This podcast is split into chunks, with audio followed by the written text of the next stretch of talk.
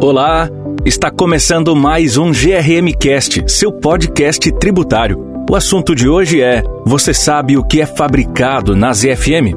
As empresas da ZFM são responsáveis pela fabricação de inúmeros produtos, de fitas adesivas a motocicletas. Entenda neste episódio a importância da ZFM para o Brasil a ZFM é um instrumento de diversas políticas públicas de Estado voltadas à redução das desigualdades regionais, desenvolvimento regional, erradicação da pobreza e afirmação da soberania nacional sobre o vasto território da Amazônia. A manutenção da ZFM visa a concretização dessas políticas. Enquanto existir, a ZFM continuará atraindo empresas para a região, movimentando a economia local e gerando empregos.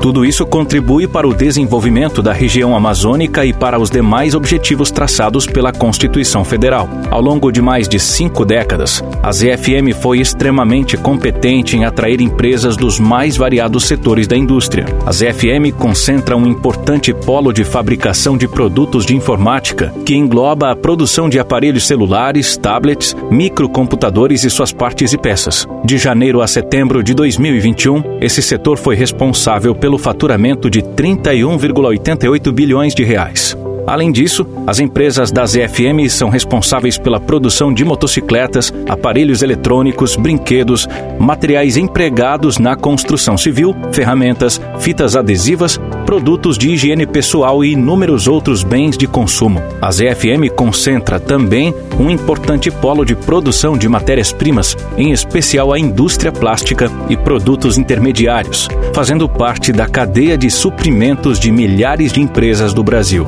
Em 2021, o faturamento do polo industrial de Manaus foi de 158,62 bilhões de reais, superando o ano anterior, o maior até então.